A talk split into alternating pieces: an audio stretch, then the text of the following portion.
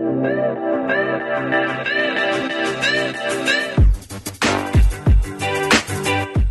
Olá, sejam bem-vindas, sejam bem-vindos. Hoje a gente vai ter uma conversa sobre os invisíveis. Eu sou Pedro Luiz. Eu sou Carla Maria. E eu sou Alexandre Ferreira. Muito bem, antes de eu dar boas-vindas a Carla, eu gostaria de convidar você que chegou aqui pela primeira vez a voltar um programa no seu feed de podcasts e ouvir um trecho, na verdade, ouvir uma matéria inteira da Carla Maria, essa que está aqui no programa hoje, no jornal O Trecheiro, falando sobre a situação das mulheres mulheres em situação de rua. É um trecho, é um texto muito, mas muito forte, muito bacana. E hoje, de novo, a gente tem a honra de receber aqui a Carla Maria. Se eu tivesse uma claque de palmas, estaríamos batendo palma nesse momento. Seja bem-vinda, Carla. Obrigada, Pedro. Obrigada. Que maravilha estar com vocês mais uma vez, falando de mais um trabalho, né? Muito obrigada pelo espaço, de verdade.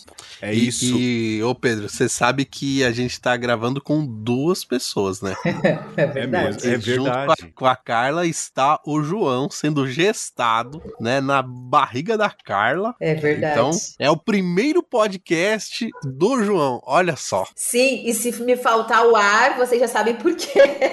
Pois é, pois é. Porque eu tenho que falar o meu pulmão já não tem mais a mesma capacidade, entendeu? Porque ele não divide, tem. mas é isso. Que, que, que bom, né? Poder estar tá falando com vocês e cuidando do João aqui. É um momento de muita, muita graça, muito desafio, mas também de muita graça, com certeza. E a Carla, além do João, ela tem outro filho agora. Por é. isso que a gente veio chamar ela para conversar, porque livro é filho. E a Carla tá lançando um livro novo. E por isso, então, a gente tem a alegria de acolhê-la aqui e ela vai falar um pouco sobre os invisíveis. A Carla Carla que faz. A gente entrou, né, Carla, no seleto grupo dos vencedores de prêmio CNBB. A Carla já é, é tricampeã. Hum. Tricampeã? É, por enquanto. Tricampeã. É, é tri. É. Veio o Tetra aí, não é?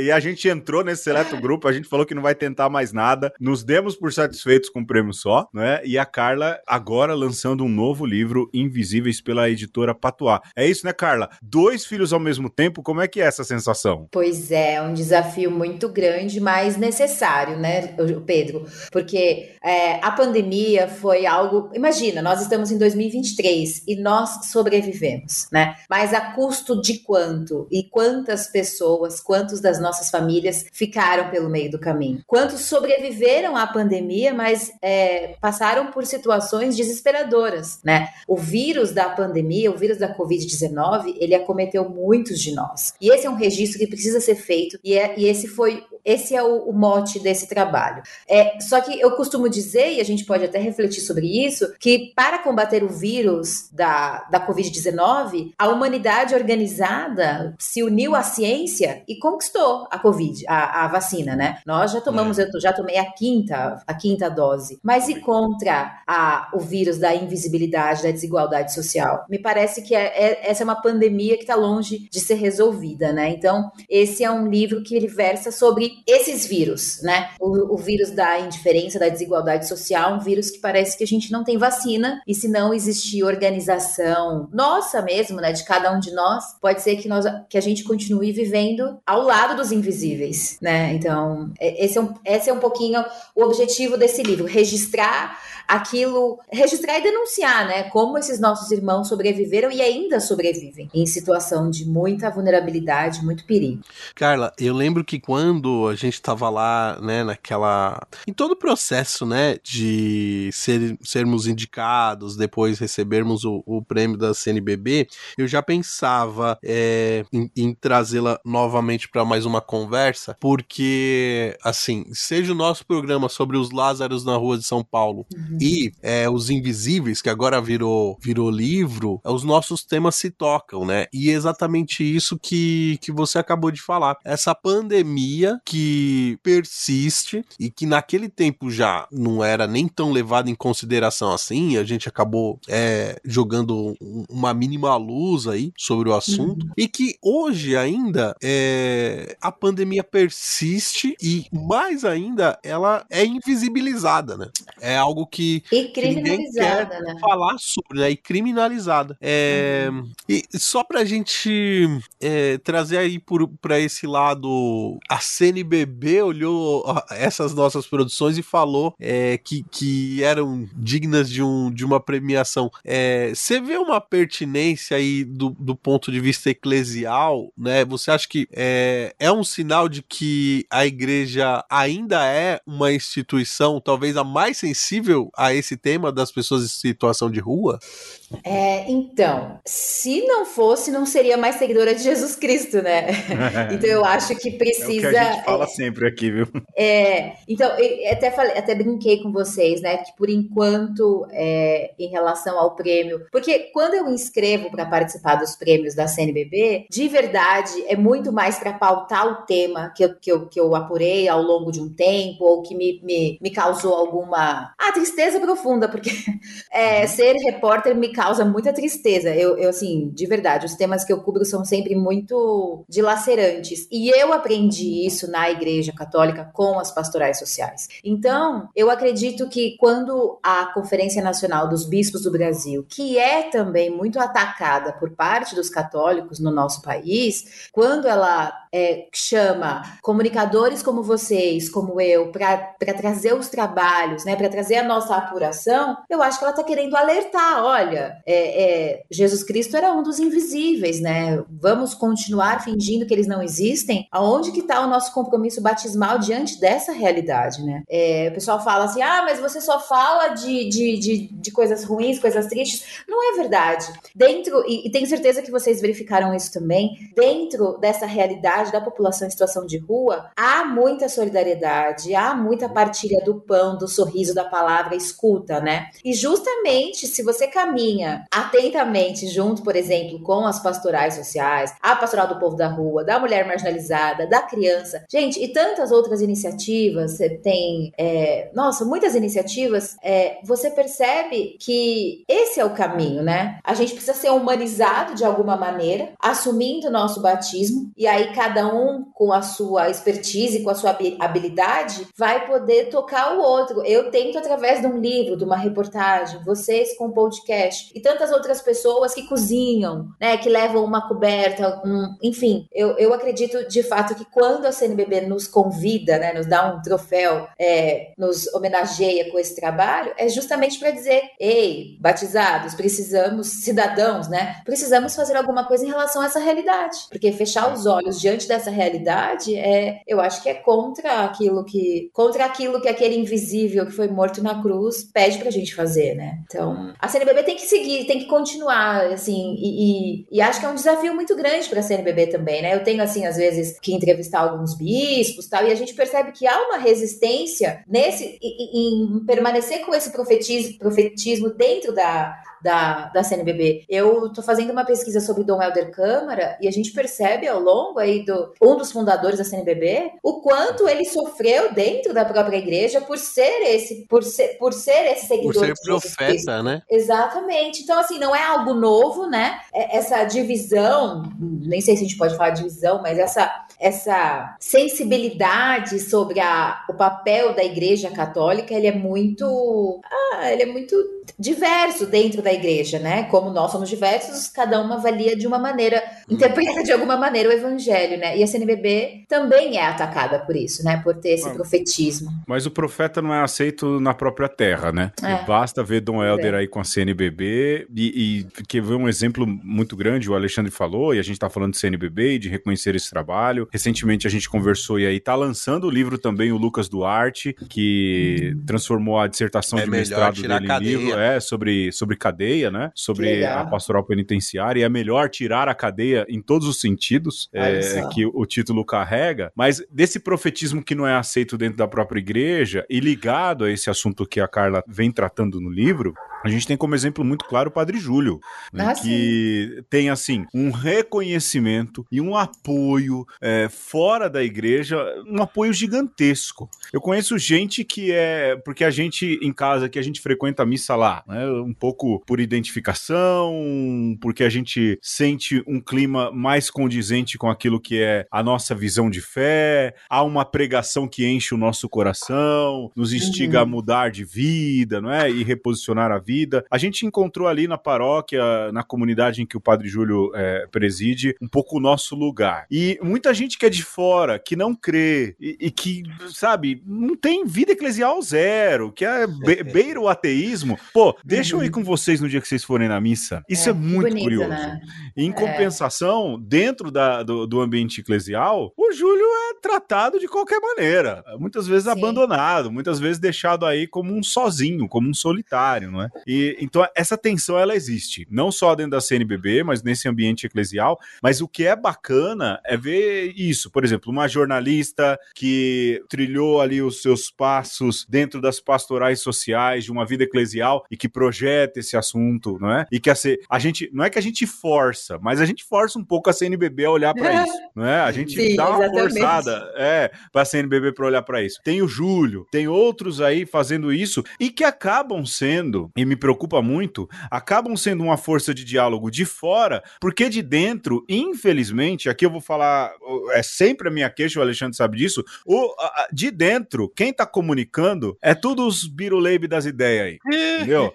É, é a galera que tá, olha, bicho, eu vou te falar, é difícil. Então, ainda bem que tem os de dentro que estão comunicando para fora, que estão fazendo o que Jesus Cristo fazia, que é com, conversar com, que, com os que estão fora, porque são esses que precisam de fato serem atingidos e despertados, porque os de dentro estão se achando tão santos, tão salvos, é que deixaram, que invisibilizaram quem trabalha com os invisíveis. Esse é o fato. É, e é triste isso, né? Porque, por exemplo, eu esses ontem ou ontem antes de ontem, o MC da foi na, na capela, né, do lado do Padre Show Júlio. de bola, sim. E é, semanalmente vão pessoas assim diferentes, de diferentes Muito. iniciativas e é incrível porque o MC da para mim, ele é um escritor, um cantor, mas ele é sobretudo um poeta que, uhum. que tem uma vida assim, que tem uma história muito bacana e que faz com que as pessoas que lá estão procurando ajuda com o Padre Júlio se identifiquem com ele também. Sim. E o que nós somos nessa vida, se não os encontros que a gente faz pela vida. Naquela, naquele mesmo banquinho que o MC da cantou lá com o pessoal, eu sentei para entrevistar, assim, algumas pessoas, entrevistei o Padre Júlio já algumas vezes, né, ao longo aí da... Eu sou jovem, de 39 anos, mas eu faço reportagem, sei lá, desde os 18 anos, né? E eu cruzei muitas vezes com o Padre Júlio e com tantas outras pessoas, né? E a gente vai... A gente vai sugando um pouco daquilo que a gente, que a gente encontra, né? E aí, uma das entrevistas que eu fiz, que o nome dele, inclusive, era João, um senhor, um jovem assim, né? E ele tava super desanimado, e tá no livro essa passagem, ele tava super desanimado porque ele falava assim: olha, eu vou te dar entrevista, mas você vai fazer o que com o que eu tô dizendo? Porque todo mundo vem aqui, tira foto nossa, dá entrevista, a gente ganha uma comida aqui, mas nada resolve. Então, assim, era um jovem é, super desmotivado que encontrava ali naquela capela, naquele banco com o padre Júlio, algum incentivo e alguma, sabe, alguma força para viver mais um dia, porque quem tá em situação de rua tem que viver estrategicamente, né? Você acorda num lugar, vai tomar banho em um, come no outro. É, é, é assim, tem que ser uma pessoa muito ligeira para sobreviver ao frio, à fome, à violência. Então, é muito bonito você falar, Pedro, que você e sua esposa vão até a capela, porque da mesma maneira que vocês vão buscar é, esse ânimo para a vida, os tantos invisíveis também vão e encontram lá, né? É, então, é. Só queria compartilhar um pouco disso, porque é isso.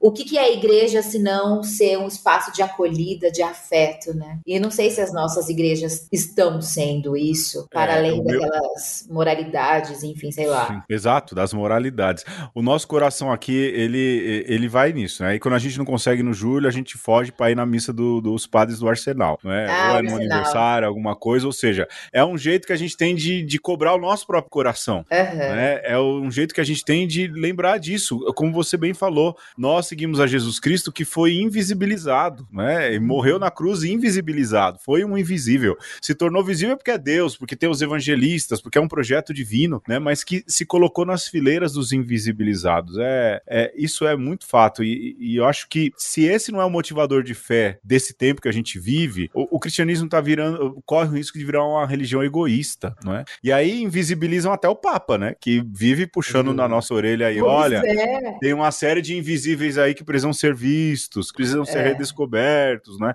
É o Papa, não é? Quer dizer, foi o Espírito Santo que colocou lá o Papa. É o Papa dizendo, é o Padre Júlio, é a Carla, são os padres do Arsenal, são outros grupos aí, Missão Belém, um grupo à torta direita que tem, mostrando que é uma série de invisíveis e que são tratados de qualquer maneira. Essa pandemia é difícil de passar, de fato, viu, Carla? É difícil de passar, viu? O Pedro e Pedro e Alexandre, eu acho que é legal a gente é, também ter uma visão um pouquinho mais ampla, porque eu, é, eu acredito que a igreja ela acaba refletindo essa a realidade, obviamente, da sociedade, né? Porque ela está uhum. inserida numa sociedade que nos últimos anos é, e, e meu livro trata disso. Durante o governo Bolsonaro, a extrema direita ela se sentiu mais livre para exalar os ódios moralistas, né? Nós vimos lobos em peles de carneiro. Não é à toa que nós vemos os relatórios hoje do Fórum de Segurança Pública apontando a, a, assim a dilaceran os dilacerantes dados sobre estupros de crianças dentro das suas casas, né? Porque não se fala de educação sexual, não se fala porque tem o moralismo, porque as, mas as, as coisas perversas acontecem também dentro de casa por falta de diálogo. E eu tô dizendo isso porque não tem nada a ver com a igreja, tem tudo a ver com a igreja. Porque a igreja, ela abre espaço para catequese. O que, que é a catequese? Tá tudo muito envolvido. Eu fiz uma reportagem recente, acho que já faz um pouco mais de um ano, para a revista Mensageiro de Santo Antônio, sobre as campanhas difamatórias que foram realizadas contra pessoas como o padre Júlio Lancelotti. Excelente matéria, deixa eu dar o parabéns aqui. Ah, obrigada, você leu. Desculpa a interrupção. Imagina. Porque é, é isso. Foi dedo na ferida total, eu lembro. Não, eu tive que fechar todas as minhas redes sociais, porque teve uma galera do bem, gente do bem, santa, né, que tá no céu, que veio me, me atacar, assim, e, e temprar algumas coisas eu não tenho estômago, assim, né, e brigar com gente que comunga me deixa um pouco, assim, triste. Aí eu fujo. E, assim, as mesmas pessoas que brigam com o padre Júlio Lancelotti, que, que, que apontam o dedo algumas foram fazer campanha para pedir volta da, da ditadura e divulga, divulgaram é, textos e memes sobre mamadeira de piroca. Então, tá tudo misturado, porque é assim, na falta da verdade, da realidade, é, fala-se, prega-se na confusão, na mentira, na divisão. Gente, o demônio faz isso, né? O capeta faz isso, é. adora uma bagunça. E, e, e, tudo isso, e eu acho que a igreja ela sofre um pouco com isso, assim, porque so, ela é feita por nós, né, seres humanos e nós estamos confusos, nós estamos atrapalhados, né? E isso tá, tá tudo conectado, né? Tá tudo conectado. Vamos bater no morador de rua e vamos exaltar alguns mitos, porque eles roubam um pouco, ou, ou sabe? Então, eu acho que nada roubam tá diferente. Roubam diferente, ou então a gente, a grande imprensa, meus colegas, eles, é, a depender do tema, coloca-se manchetes mais rachadinha, uma coisa mais simpática, é. né? Uma coisa mais fofa. Então, parece que é tudo bagunçado, mas tá tudo conectado conectado. A sociedade ela tá mais violenta, ela tá mais virulenta. Eu, eu digo para vocês, tem familiares que eu não consegui voltar a ter um diálogo natural ah, depois de tudo isso que a gente passou, né? Porque achava que esses invisíveis, tipo, era limpeza, é limpeza, sabe? Ah, que bom, se morreu um tanto, que bom, limpa a rua. Coisas desse tipo, assim, sabe? Então, é tudo muito confuso, mas só para dizer que a igreja, ela reflete essa realidade da sociedade porque a gente não está desconectado, né? E, esses, e essa situação de. E que bom que a gente elegeu algo democrático, né? É, para gosto partidário, eu não me meto e cada um tem o seu, mas eleger processos democráticos é importante e é papel, sim, da igreja defender a democracia. Isso está na doutrina social da igreja. Defender as formas, as formas de, de, de vida em sociedade que dignifiquem a vida humana e não deteriorem a vida humana, né? Muita gente de bem que, como diz o samba, gente de bem que só tem o mal para dar. É isso. Deus me livre. Deus me livre. Deus me livre. Olha, a gente. Alexandre, tem, tem pergunta? Porque eu queria propor uma musiquinha escolhida pela Carla. Não vai ser o Oiá, né, do grupo Sensação. E aí a gente podia voltar falando es especificamente do livro. Mas você tem pergunta, Alexandre, antes não? Não, vamos de musiquinha e na volta a gente continua essa ideia aí. Perfeito.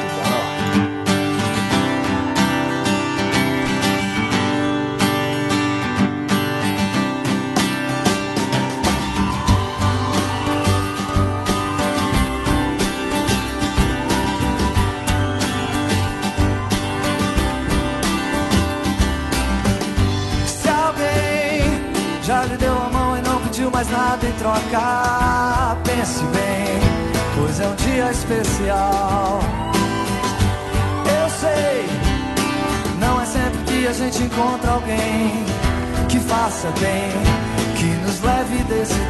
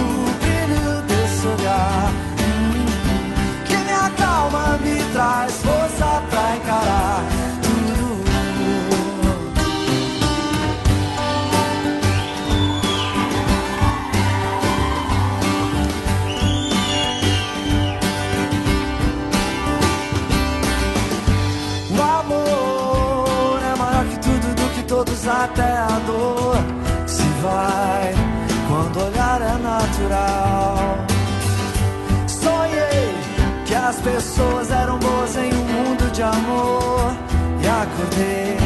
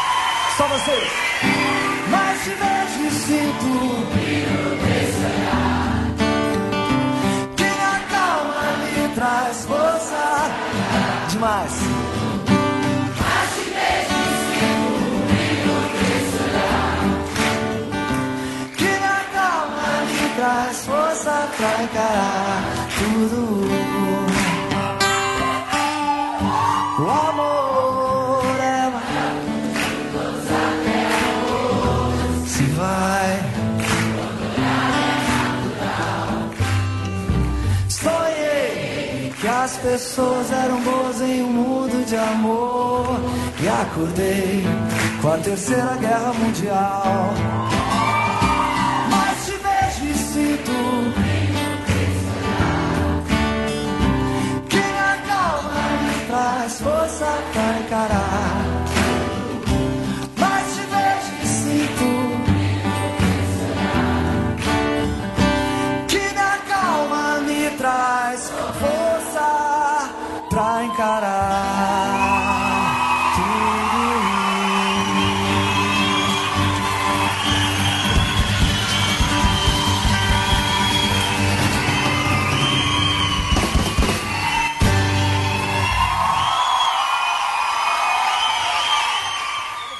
Nesse episódio, nós estamos falando com a Carla Maria sobre Os Invisíveis. E a gente falou já bastante aí de como existe este paradoxo de existir uma realidade invisível, porque é, ninguém quer tratar desse assunto. E por outro lado, tem uma visibilidade muito grande de uma confusão sem fim que serve, né? E aí que está o paradoxo para aumentar essa invisibilidade. Então, quem faz o bem não aparece. Quem é, fica na superficialidade e gosta de falar groselha tem mídia a rodo.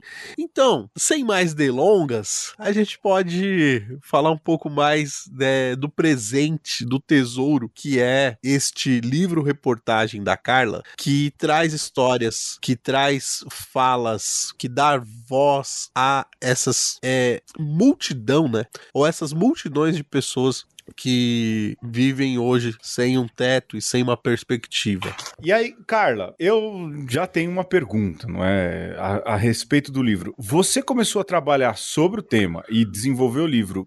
Na sinopse fala isso, não é? é? Já no início de 2020, todas essas frases, estamos no mesmo barco, fique em casa, essas coisas te agoniavam, também nos agoniavam. Foi a partir dali que você já teve o ímpeto de escrever essa aí, o Invisíveis, ou ele foi sendo digerido? Foi sendo, foi sendo pensado. Então, foi o Pedro, drama do começo, não? Uh, então, como você estava dizendo no começo do programa, né? Eu estava trabalhando no, no jornal Trecheiro, né? Eu fazia uhum. frila e fui para a rua durante a pandemia para trabalhar é, para o jornal, fazendo a cobertura da realidade das pessoas na rua. O Trecheiro é um jornal feito para a população em situação de rua, mas também com a população em situação de rua, né? Hum, então, é muito, é muito legal porque, na verdade, é, eu não olho para minha fonte fonte, os jornalistas chamam as pessoas que a gente entrevista de fontes, como algo exótico. Não, é alguém que está caminhando comigo. Eu estou ouvindo e aprendendo e caminhando com, com as pessoas que estão em situação de rua, né? Então, é, quando eu comecei a acompanhar a população em situação de rua e fazer reportagens para o trecheiro, que não parou durante a pandemia, porque entendia que, que aquele era o momento de seguir prestando serviço para as pessoas, né? O serviço de informação. Claro que a gente não tinha mais a distribuição que tinha antes, mas a gente imprimia folhas, é, as páginas do jornal grandes e colocava em pontos de referência, onde as pessoas pegavam marmita, sabe? Uhum. Era assim, era como se fosse um grande mural, porque a gente, a gente queria chegar até as pessoas. Não é toda pessoa em situação de rua que tem um smartphone, né? Então, sim, sim. a comunicação na internet, às vezes, ela é falha. A gente tem que se comunicar muito individualmente. Então, o jornal ele não parou. E, e eu não parei também. E acho que é importante dizer que durante há muito tempo, a minha única renda como repórter foi trabalhando com a população em situação de rua, né? Caramba. Eu acho que isso dá um sentido muito forte pro papel do repórter e o quanto humilde ele é, porque ele depende das pessoas, né?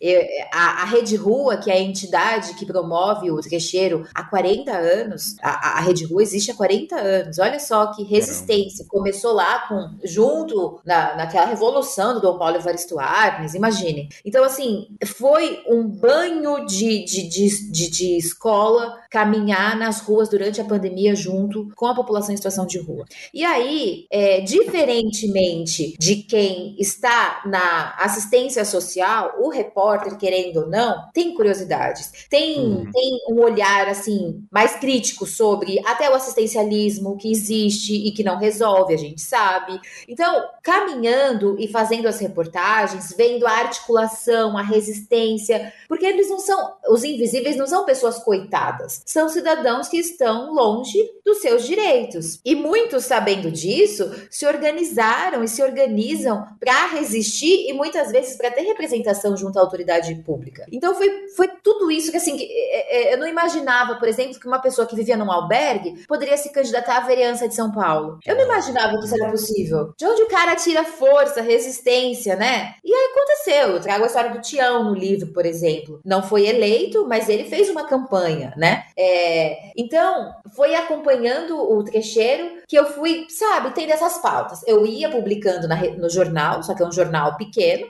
só que eu ia uhum. guardando muitas entrevistas, contatos. A gente faz amizades e laços na rua também, né? Sim. Eu passei. A, vés, a, véspera de Natal na rua com uma família, é, é, numa barraquinha. Aquilo era para mim um, um, um, presépio, sabe? Assim, hum, é. foi muito, foi tudo muito forte. E eu falava, gente, não é possível que as pessoas achem que isso é normal. Um uma, uma moça grávida com a nenenzinha grávida, outra neném recém-nascida e o, e, o, e o companheiro debaixo de uma lona ali, do lado da Sé, né? Não é normal. E, e aí eu resolvi registrar isso. Mas não foi rápido, sabe, Pedro? Porque eu também fui é, dialogando comigo mesma, até nesse processo de querer ser mãe e estar impedida pela pandemia, e eu ver tanta criança tanta família em situação de rua. Foi um processo muito de maturação. E aí chegou o prêmio da CNBB. E eu falei, eu acho que eu vou inscrever essas reportagens para dar visibilidade. Eu não pensava que ia ganhar, de verdade, assim, porque é isso. A igreja, parte da igreja reconhece, mas parte da igreja ignora, vocês sabem, Sim. né? Então, Sim. mas eu falei, vamos pautar, porque é uma realidade importante. E aí, quando essa reportagem, quando essa série de reportagens ela foi vencedora, eu vi, eu falei, bom, por que que eu não. Eu tenho tanta coisa que eu não publiquei, tanto do, do, do meu caminhar como repórter, e aí foi que surgiu a ideia de escrever esse livro, assim, né? Que foi um processo, eu, ao passo que eu escrevia o livro, eu fazia, eu tava fazendo especialização em produção editorial, então meio que eu usei o livro como um projeto final da especialização, pensando em, sabe, em, em estilos de, de, de, de, capa, tal. Tanto é que nesse livro vocês vão, quando assim que ele sai, vocês vão ver a, a contribuição do Lucinei Martins, que é um fotógrafo que acompanha a igreja de São Paulo há muitos anos e tem um olhar muito sensível, assim. É, é, é isso, né? O jornalista escreve, o repórter fotográfico ele registra. E Sim. a sensibilidade do sorriso também. O sorriso viveu em situação de rua quando chegou em São Paulo. Eu conto a história dele, acho que poucas pessoas sabem. Ele me confiou a história dele e eu posso trazer para vocês. Então, quer dizer, para ele deve ter sido muito especial também, né? Ele que foi ajudado pela Rede Rua lá atrás, fotografou pro trecheiro no comecinho dele em São Paulo. De repente, ele tá aqui na capa de um livro contando a história, a história de São Paulo, né? Então, esse livro ele é muito potente por isso, assim, por essas, claro, pelo meu olhar, pela minha apuração, porque eu sou, eu sou trabalhadora mesmo, assim. Mas é muito potente porque é isso, é, é, é, é, a vida que resistia nesse chão aí de São Paulo, sabe? Então foi é, assim que ele acho, Eu acho bacana fazer essa recordação do Lucinei, porque ele é, em São Paulo, o, o, a memória viva fotográfica da igreja em São Paulo. Exato, e isso é. de uns 25 anos aí, desde que uhum. eu me entendo por gente, é, é, o responsável pela memória imagética da Arquidiocese de São Paulo. Não é? é um fotógrafo quase que oficial, bom, do, do veículo de comunicação oficial da Arquidiocese de São Paulo, sim, não é? Mas acaba sim. sendo fotógrafo oficial da Arquidiocese de São Paulo e, e mostra isso, aquilo que o Alexandre dizia lá no começo né? De como a igreja ela se torna ou deve se tornar um maior sinal de acolhimento aos uhum. invisíveis, uhum. à população de rua, né? Tem é, aquilo, tem a jornalista, já citei, né? Que sai do, do, uhum. das pastorais sociais e que escreve sobre o assunto, né? E que tem no seu ganha-pão é, contar as histórias, tornar visíveis as histórias dos invisíveis. Tem ali o, o repórter é, é, fotográfico que torna viva esses essas imagens, esses instantes, e todos eles, de alguma maneira, movidos pela fé. Isso é Sim. é muito bonito. Isso é, é, muito bonito. E isso é um sinal de que tem muita coisa boa acontecendo, né? Só precisa ser evidenciado, né? E, e isso é, de fato, um, um alívio, um, um alívio, melhor dizendo, uma alegria muito grande. Mas, Carla, eu tava pensando aqui nessa coleção de histórias que você é, acabou coletando, né? E escrevendo e colocando é, numa obra, num livro, qual mais te tocou? Não precisa dar spoiler do livro, por favor, né? Mas é, antes é, tem isso, qual mais te tocou? Mas eu antes eu ainda tenho uma outra observação enquanto você falava que trabalhou na rua no período de Covid. Você pegou Covid, não? Eu peguei, mas depois. Não depois, na rua. Eu peguei em, em 2020, em abril de 2021. Não ah, foi na rua. Assim, eu não, não sei como rua. eu peguei, na verdade. É, não foi trabalhando, não foi é, apurando.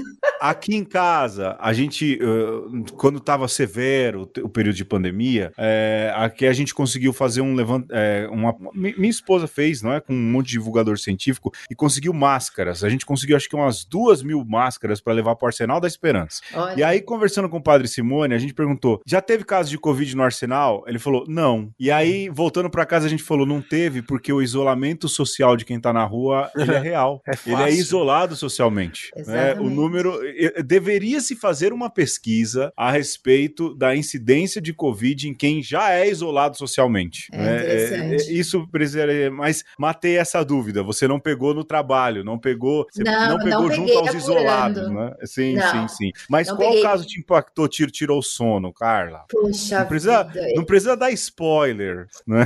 Ai, então, é, quando você para para pensar, hoje eu tava relendo o livro para poder conversar com vocês, né? E também a gente acaba, porque a gente escreve é muito tempo antes de conseguir publicar, né? E aí ele vai trazendo, eu sou, eu sou já sou, me considero mãe hoje, né? E aí pensando, Já é. você, você pensa, né? Você começa a preparar enxoval, quer dizer, já tá quase pronto, mas enxoval, vacina, é tanto cuidado. E aí eu me lembro das mulheres gestantes, assim, que saíram das suas cidades e vieram para São Paulo para tentar, na pandemia, arrumar emprego, comida ou alguma coisa assim, sozinha, sabe?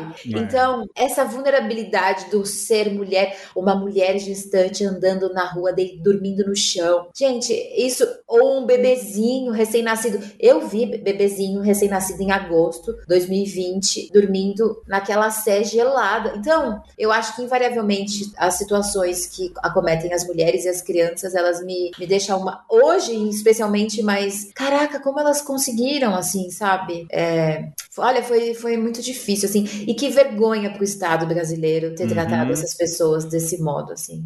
É, e e continua tratando, assim, né? De certo É, então. modo. A Porque gente não olha. diminuiu, não diminuiu Não, o número de, de pessoas na rua, não diminuiu. Não, A situação é dramática no Tietê. Nossa, em todo Você lugar. passa em frente à rodoviária do Tietê, a situação é dramática. É. Você anda ali na Avenida do Estado, eh, naquele, naquele trecho que cruza com a Santos Dumont, é dramática a situação.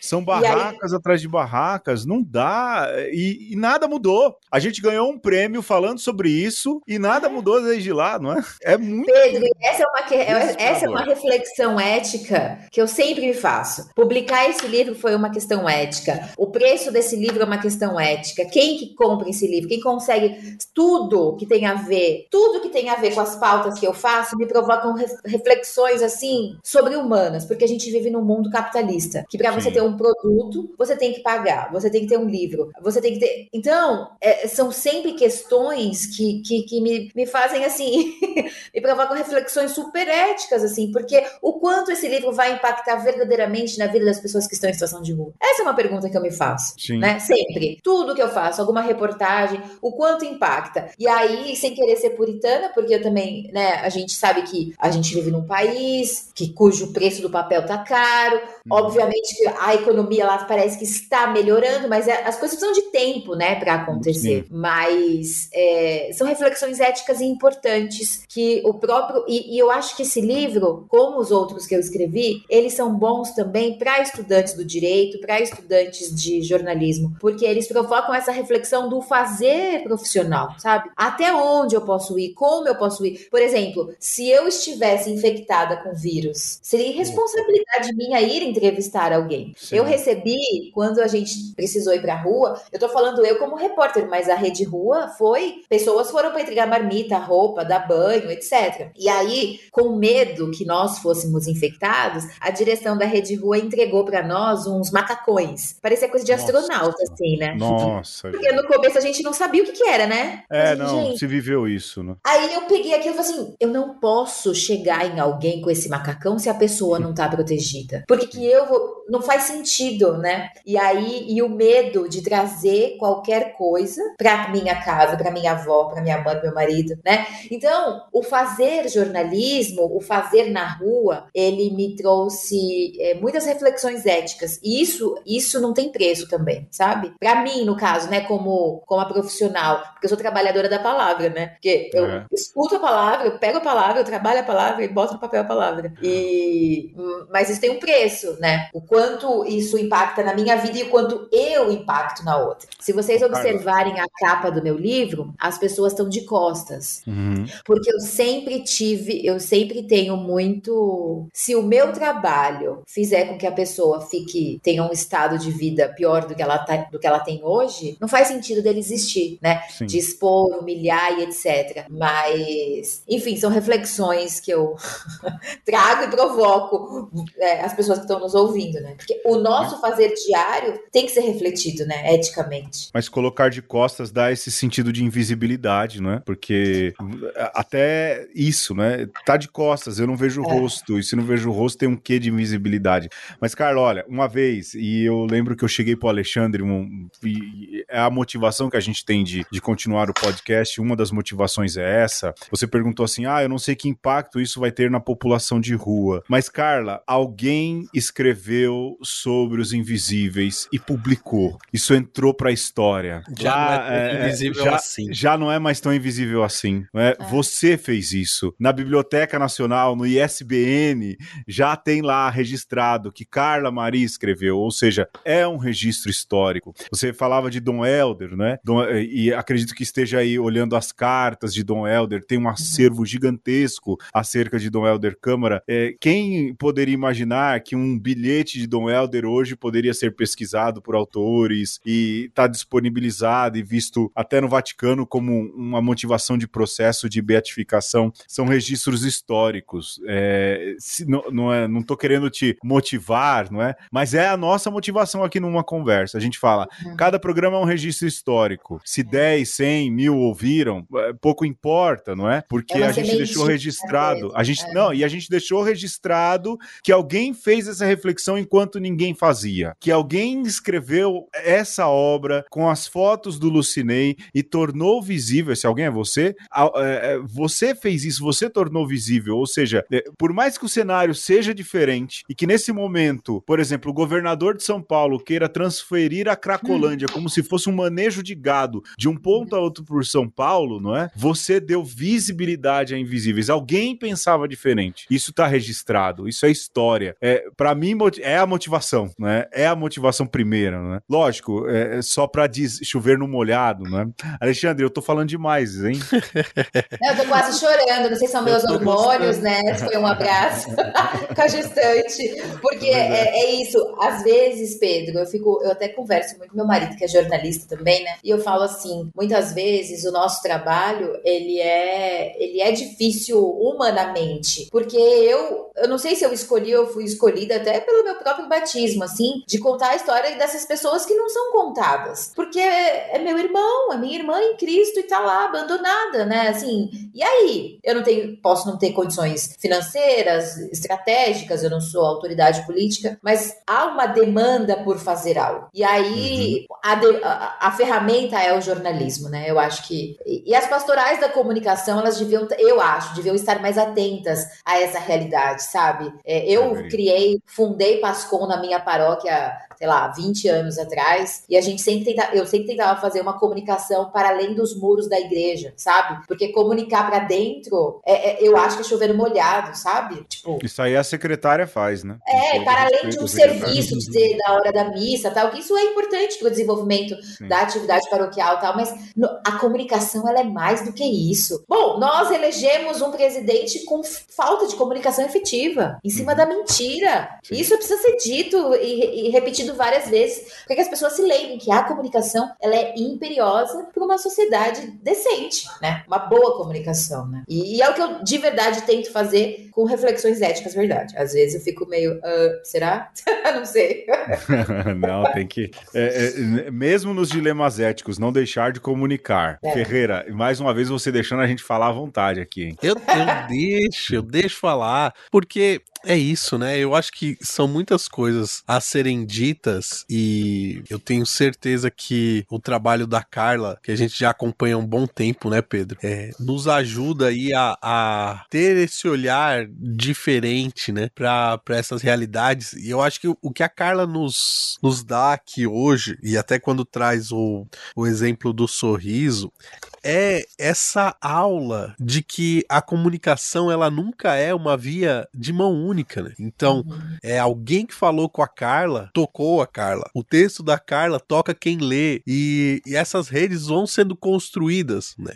E, e nisso a gente tem a própria dinâmica do evangelho. Então, a verdade ela se dá quando essa rede se constrói, quando a coisa é unilateral e quando a pessoa é, não se dispõe a, a ser tocada pelo outro, né?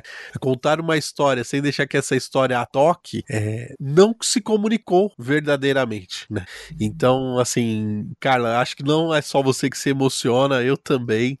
É, e, e, é isso, né? Assim, obrigado por, por você mostrar as vísceras aqui pra gente, mostrar da onde sai esse, esse texto, né? E é sempre isso mesmo. Sempre quando eu, eu te leio, eu tenho essa impressão de que você tá com o coração na ponta da caneta ali, né? Uhum. E, e, isso é, nos transforma. E, e, e, comunicação tem que ser isso. É, obrigada, Alexandre. É, e assim, eu, é, acho que é bom dizer também que eu faço, mas não faço sozinha, né? Às vezes, por exemplo, que eu ia pra rua é, quatro horas da manhã de madrugada com o Lucinei, com a pastoral do povo da rua, eu sabia que eu tinha para onde voltar, para minha casa, com meu marido, né? Que eu ia ter uma cama quente, uma sopa. Eu tenho essa rede de apoio, assim, sabe? O Felipe, que é o meu marido, sempre digo, ele. Por que, que eu digo isso? Porque às vezes é muito difícil você fazer as coisas sozinho, né? E eu não, não me sinto sozinha. Eu tenho alguém que me revisa, que me lê, que me fala, vai. Às vezes falta uma grana, vai, sabe? Então, porque é isso, eu não sou sozinha. Agradecer também a galera da Patuá que abraçou o projeto, porque eu recebi vários nãos, assim, para publicação do livro, né? Várias editoras que eu procurei, por análise, análise mercadológica tal, acharam que não era viável e a, a Patuá aceitou essa proposta. E é um livro independente, né? Então, ele, ele vai ser que nem os invisíveis na resistência, assim, sabe? E, e é isso. A vida é na. Nunca foi fácil por aqui, né? Bom, quem escolhe escrever de, sobre preso, invisível, já tá acostumado. Hum, é, isso é fato. e a história agora tem um registro sobre invisíveis visibilizados. Carla, obrigado. Obrigada. Obrigado pelo seu tempo. Pessoal, no link do programa, você tem um link na, na descrição do programa, melhor dizendo, você tem um link para pré tá em pré-venda ainda, Carla. Vai tá esse programa vai ao ar agora no domingo, deixa eu ver que dia, 23 de julho. Olha, Até lá. Tá. Quem eu ver no ah. domingo, quem eu vi nesse domingo ainda tá em pré-venda, não é isso? Consegue comprar em pré-venda e eu tenho data, olha, ninguém sabe, mas eu vou dizer para hum. vocês. Eu tenho data de lançamento aqui em Guarulhos e a gente está organizando para São Paulo mais para frente. Mas dia 25 de agosto, na biblioteca mais antiga de Guarulhos, na Monteiro Lobato, no centro Legal. da cidade, às 19 horas, eu vou fazer o lançamento do livro físico, né? Que é que é o filho, né? Olha é assim, aí. na mão, que é aquele cheiro, aquele contato, e aí as pessoas vão poder folhear, ver as fotos do sorriso também, ler um, um texto que eu pedi para ele escrever, ver meu texto, enfim. Fica o convite para vocês já de antemão. Guarulhos não é tão longe, viu, gente? Metrozão, Tucuruvias, ou Vila, ou o Armênia. Pedro já foi guarulhense. Eu fui guarulhense ah, é? por um ano, sim, sim, sim. Ah, é? Que bairro você morava? Eu morava no centro. Ah, então você conhece a Monteiro Lobato? Conheço. Eu, eu, é. eu morei na Salgado Filho. Ah, é famosa Salgado tempos, Filho. Bons tempos, bons tempos, bons tempos. Carla, nasce o livro em agosto e o João chega quando? Em come... comecinho de outubro é o que diz agora. Nossa. E eu tô fazendo um mestrado, Pedro. Nossa. Três é, filhos no ano, hein? Se Deus quiser, vai ser o. Quem sabe alguém do comitê do Conselho de Pós-Graduação esteja me ouvindo e me conceda as aulas online. Olha aí. Qual é a instituição Porque... que você tá fazendo, Carla? Unesp, né? É da Unesp, é fica em ah. Assis, ah. né? É o programa de pós-graduação em História da Unesp em Assis. Ai, que massa, gente. E no primeiro semestre eu fiz a, toda a aula presencial. Uma vez por semana eu ia para lá. Só que agora tá difícil, né? É. Então eu solicitei a liberação para assistir as aulas de casa com atestado médico, né? Porque, enfim, tem que tomar vai conta do neném aqui. É. Vai dar certo. Vai. Três filhos num ano. Que alegria. Puxa vida. Carla, mais uma vez, obrigado. Que a promoção do livro aí, todo o trabalho seja frutuoso, mas eu acho que o principal já foi feito, como eu já disse. E é, é um motivo de um sadio orgulho. Está registrado na história de que invisíveis se tornaram visíveis. Eu fico por aqui, Alexandre. Só agradecer mesmo a Carla por mais um É, mas uma honra que nos dá, né, Pedro? Olha, Sim. é, quando ela lançou o um livro sobre é, Santa Dulce, veio aqui falar com a gente, o peso do jumbo e agora os invisíveis, rapaz, a, a gente é assim, de vez em quando a gente pensa que a gente é alguma coisa, né, Pedro? Pois é, pois é, pois é. Gente, eu só Obrigado, tenho que cara. agradecer. Eu só tenho que agradecer o espaço de vocês, dizer que é um espaço inteligente, que alimenta a nossa mística, a nossa fé e nos põe a pensar, né, nas, nas situações da vida e qual o nosso papel em relação a elas. Muito obrigada pelo espaço e pela palavra de vocês, de coração. Valeu. A gente volta daqui a 15 dias. Fiquem ligados aí no link da editora Patuá. A gente também vai colocar as redes sociais da Carla, no caso você queira encontrar com ela, encontrar com ela, sim, encontrá-la e ela vai ali sempre fazendo as promoções do livro. A gente fica por aqui. De novo, até 15 dias. Um beijo. Um abraço. E um aperto de mão. Até semana. Até 15 dias. Tchau, tchau.